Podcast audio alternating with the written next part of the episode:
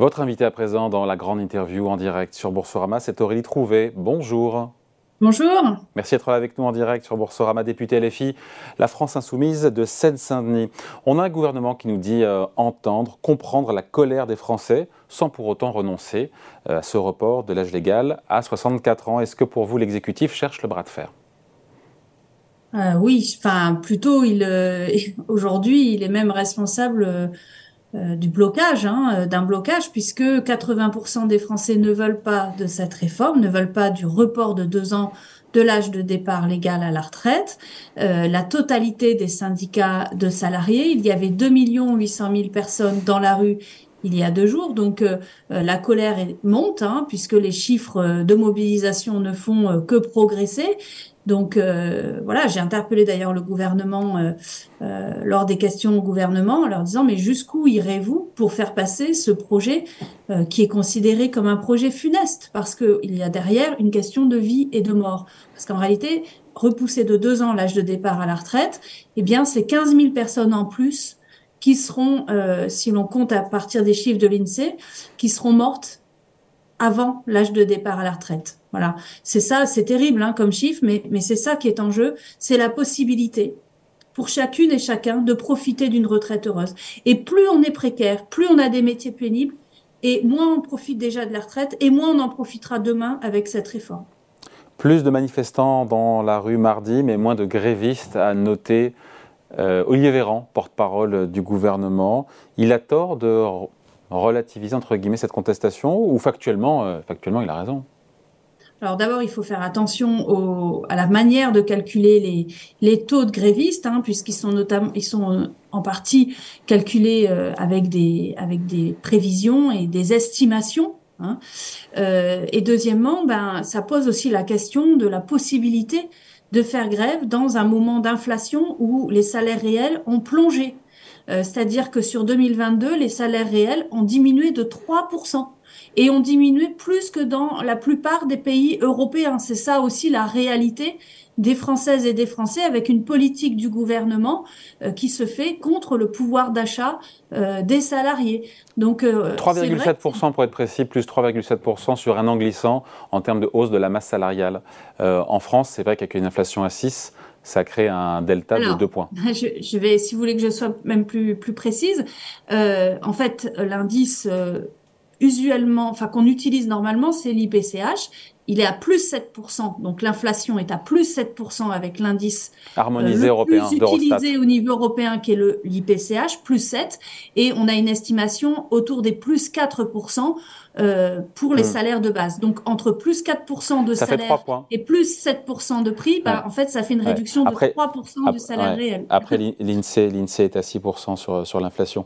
Euh, on a le président de la Cour des comptes, intéressant. Non, non, elle, elle utilise, l'INSEE aussi utilise deux indices. Euh, et, et l'IPCH, qui est celui qu'on utilise au niveau européen, euh, donc le plus utilisé pour les comparaisons européennes, est à, plus, 7. Donc, ça fait un delta de 3. et, et d'ailleurs, excusez-moi, mais on pourrait dire même plus 12 pour les produits alimentaires, ce qui fait que pour les plus précaires qui ont euh, qui, dont le revenu est le plus utilisé pour l'alimentation, parce que plus on est précaire, plus on est pauvre, plus il y a une part de notre budget qui va euh, à l'alimentation, ben cela, l'inflation est encore bien plus importante que les plus 7% parce que l'alimentation a pris plus 12, parce que l'énergie euh, prend là cette année plus 15. Donc, euh, vous voyez. Hmm. Avec une énergie dont le prix est en train de, baisser ou d'augmenter moins vite, et des prix, euh, une inflation alimentaire qui continue à progresser. D'ailleurs, si on, veut être précis. Sur, sur, le président de la Cour des comptes, là, Pierre Moscovici, c'est intéressant ce qu'il raconte. Il affirme lui aussi que notre système de retraite n'est pas soutenable en l'état, c'est ce qu'il dit, et qu'une réforme est indispensable ça prouve quand même qu'il y a un problème de financement du système des retraites, ce que vous contestez, je crois, à la France insoumise.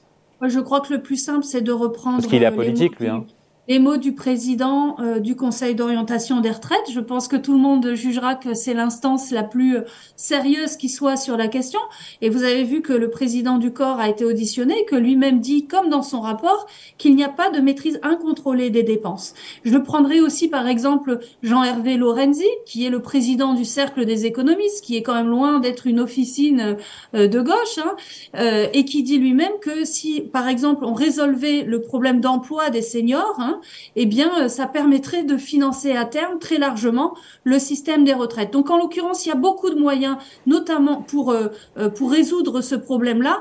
Eh bien, le gouvernement a choisi le moyen le plus injuste qui soit de reporter de deux ans l'âge de la retraite. Donc, je, le redis, aujourd'hui, en fait, sur les 25 prochaines années, en fait, l'estimation de déficit, c'est moins 10 milliards.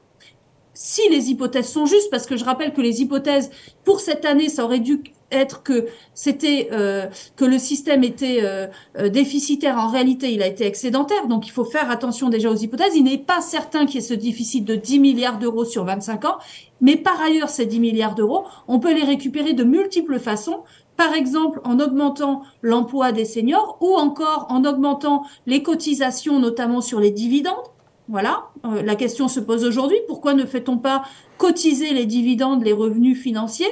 Euh, Donc il y a de multiples façons de répondre à ce problème-là, ou encore en augmentant la contribution de l'État, ou en tout cas en ne la diminuant pas. Ça passe par exemple ben, par euh, des choix autres. Par exemple, en ne, faisant pas de gros cadeaux fiscaux aux grandes entreprises par le biais de la suppression de la contribution sur la valeur ajoutée des entreprises. Mmh. Aurélie Trouvé, euh, c'est intéressant parce que euh, euh, l'étude d'impact, elle, a été publiée il y a plusieurs jours, mais on entend toujours report de deux ans de l'âge légal de départ à la retraite. Mais l'étude d'impact du gouvernement montre qu'en fait, euh, le recul de l'âge effectif de départ à la retraite serait de six mois pour la génération de 1966 et de sept mois pour la génération de 1972.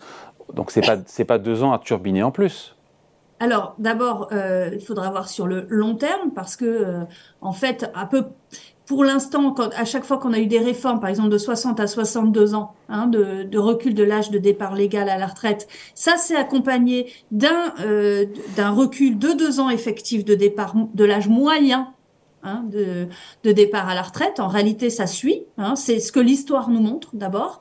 Euh, là, je vous parle pas des simulations, je vous parle de l'histoire qui nous montre qu'en fait, quand vous reportez deux ans l'âge de départ légal, eh bien, ça recule de deux ans l'âge de départ moyen à la retraite. Ça, c'est la première chose. La deuxième chose qu'il faut souligner, c'est les inégalités. C'est-à-dire que vous avez capté que dans l'étude d'impact, eh bien, euh, il y a, ce sont les femmes qui sont euh, qui reculent le plus leur âge de départ à la retraite par rapport aux hommes, alors qu'elles sont déjà les plus pénalisées, c'est elles qui ont les pensions les plus faibles, c'est elles aussi qui déjà partent le plus tard à la retraite parce qu'elles ont les carrières hachées, euh, mais aussi parce que les trimestres, vous savez, quand on a des enfants, notamment les femmes, peuvent bénéficier de trimestres qui vous permettent d'avoir plus rapidement les annuités demandées. Donc, ce, bénéfice des trimestres, si vous voulez, eh bien, sera euh, vraiment euh, euh, effacé par cette réforme. C'est pour ça que ce sont les femmes, notamment qui ont des enfants, qui vont être les plus pénalisés. Donc, euh, au contraire, l'étude d'impact pour moi montre surtout qu'il y a des très fortes inégalités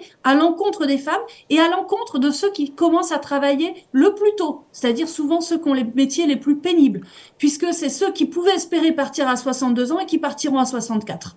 Moi, par exemple, mon cas, je vous, alors pour revenir à la question des femmes, hein, moi, je, euh, grâce au trimestre acquis, puisque j'ai eu des enfants, je partais à 62 ans. Bah là, je vais partir à 64. Donc, je fais partie typiquement de cette population, euh, voilà, qui va être pénalisée de deux ans.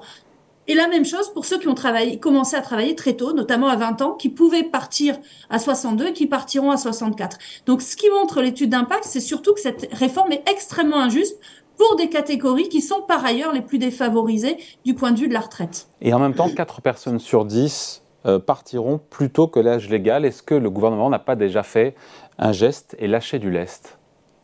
Comment, comment ça, 4 personnes sur 10 C'est ce que dit le gouvernement, que 4 personnes sur 10 partiront plutôt à la retraite plutôt que l'âge légal, ne, ne seront pas concernées par la réforme, pour le dire euh, autrement. Oui, alors ça, de toute façon, euh, il y, a certains éléments qui font qu'il n'y aura pas de, choses qui vont s'empirer. Il y a sur quelques segments, euh, y a, les choses ne s'empirent pas, mais globalement, les choses vont s'empirer pour la plupart des Français. Euh, par ailleurs, je, je, rappelle que sur, il y, a, y, a, aussi un élément qui est très important, hein, c'est qu'aujourd'hui, il y a une personne sur quatre quand elle part à la retraite, au moment du départ à la retraite, une personne sur quatre qui n'est ni en emploi ni, euh, ni en retraite, c'est-à-dire qui est en chômage, en invalidité ou en incapacité. Voilà. Et, et, ce que va produire cette réforme, c'est qu'elle va augmenter encore euh, cette part des gens qui sont euh, ni en emploi ni en retraite. Donc ils sont dans ce sas de précarité et ce, sas de précarité par ailleurs va être augmenté pour tous ces gens-là puisque on leur demande finalement ils partiront plus tard. Donc ça fait une période de précarité qui sera plus longue. Qu'est-ce que vous répondez à ceux qui disent que tous les pays européens sont confrontés à la même euh, euh, démographie déclinante, qu'il a des problèmes de financement sans que ce soit dramatique euh, des pensions de retraite? Et tous les pays autour de nous, limitrophes, Espagne, Italie, Allemagne, et j'en oublie, ont allongé, ont reporté de quelques années, et sont déjà à 65 ans, 66 ans, 67 ans. Pourquoi est-ce que nous, on resterait à l'écart et on ferait différemment? Évidemment, on utilise toujours euh, les pires exemples pour dire mais pourquoi ne faisons-nous pas le pire? On parle de l'Italie, de l'Espagne, on, parle de pays voisins. Hein, qu'est-ce qu'on veut S'aligner vers le haut, vers le bas? Donc, euh, on pourra toujours dire que euh, plein de gens font pire que nous.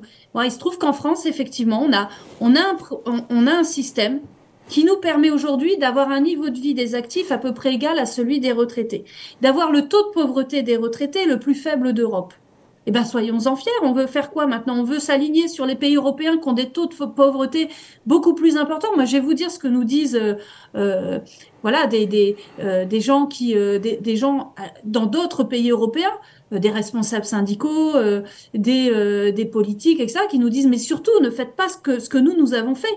Surtout gardez votre système actuel. Parce que nous, ça nous a, ça nous a produit beaucoup plus de pauvreté, ça a augmenté les inégalités, ça a augmenté l'épuisement au travail, ça a augmenté euh, les coûts pour la santé, pour le chômage, parce que derrière, on calcule pas aussi les coûts hein, que ça va être cette réforme. Ce qu'il va y avoir plus de gens au chômage, plus de gens malades, puisque ça rend malade de travailler plus tard, je veux dire, demander à, un agent de nettoyage de, travailler deux ans de plus, demander à une caissière de, de, bosser deux ans de plus. C'est des troubles musculo-squelettiques, c'est des maladies professionnelles en plus. Ça va avoir des coûts pour la santé, ça va avoir des coûts pour le chômage qu'aujourd'hui le gouvernement ne calcule pas. Nous, on les a calculés, c'est plusieurs milliards d'euros. Euh, de, trous en plus pour euh, les caisses maladies, euh, voilà, par exemple. Donc, tous ces coûts supplémentaires, les pays, les, gens avec qui on parle dans les autres pays européens nous disent surtout ne faites pas comme nous, parce que c'est des coûts en plus, parce que c'est de la souffrance en plus. Je crois que le patron de la CFDT, Laurent Berger, disait que si on augmentait, je ne sais plus de combien de points, en étant dans la norme européenne le taux d'emploi des seniors, on réglerait une large partie du déficit du système des retraites. Comment est-ce qu'on fait pour contraindre On ne peut pas contraindre les entreprises à conserver leurs seniors? Ah bah, nous, on a fait des amendements dans ce sens-là. Euh, qui ont été repoussés, mais qui étaient tout à fait, c'était tout à fait possible. L'index du gouvernement, ça vous emballe pas? Alors, D'abord, l'index, il est, c'est juste euh, d'afficher un index. Mm. Donc, euh, c'est pas parce que euh, une entreprise va afficher l'index qu'elle va changer quoi que ce soit de ses, de ses comportements. Il y a un risque d'image. Aujourd'hui, pour nous, il faut, par exemple, on pourrait avoir, par exemple, conditionner les aides publiques aux entreprises ou conditionner les exonérations de cotisations sociales, d'accord? Euh, au fait de respecter un certain taux d'emploi des seniors. Ce serait tout à fait possible. On a fait ces propositions d'amendement, elles ont été repoussées en commission des affaires sociales. Donc en fait, dès qu'on touche, le, problème de ce gouvernement, c'est qu'il est enfermé dans une logique ultra-libérale. Il ne faut jamais réguler, touche, enfin, réguler les, les, comportements des entreprises.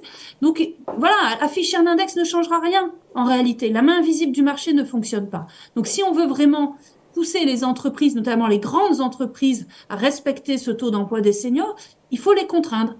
Les contraindre comment? Eh ben, au moins en faisant en sorte que les, les, les, les, les dizaines de milliards d'euros qui sont versés aux entreprises soient conditionnés à ça. C'est quand même pas, c'est quand même pas, c'est quand même la moindre des choses quand on touche de l'argent public, qu'on réponde quand même à des, euh, à des objectifs sociaux, quoi.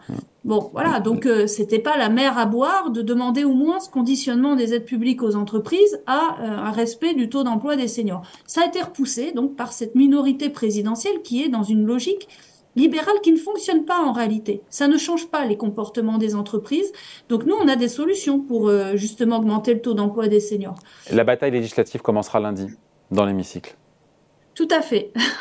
Vous êtes prête, je sens. Hein? Oui, oui, bah d'ailleurs, on s'est euh, beaucoup préparé en commission des affaires sociales. Euh, voilà, normalement, c'est 10 commissaires. On était constamment entre 20 et 30 députés en ce qui nous concerne la France insoumise. Donc, on, s'est préparé en allant massivement en commission des affaires sociales, en travaillant nos arguments, nos amendements. Je le dis aussi, tous nos amendements sont nécessaires. Voilà, euh, on nous a, certains ont dit ah l'obstruction, etc. Tous nos amendements correspondent soit à, la suppression de ce qui est inacceptable, soit à la, construction d'un contre-projet qui permette de un système de retraite par répartition durable et juste. Voilà. Donc euh, nous sommes prêts, nous avons travaillé des semaines et des mois euh, pour proposer autre chose et nous le ferons en hémicycle. Voilà. Allez, merci beaucoup. Aurélie Trouvé, donc députée LFI de Seine-Saint-Denis, invitée de la grande interview en direct sur Boursorama. Merci beaucoup, à bientôt. Merci à vous, au revoir. Au revoir.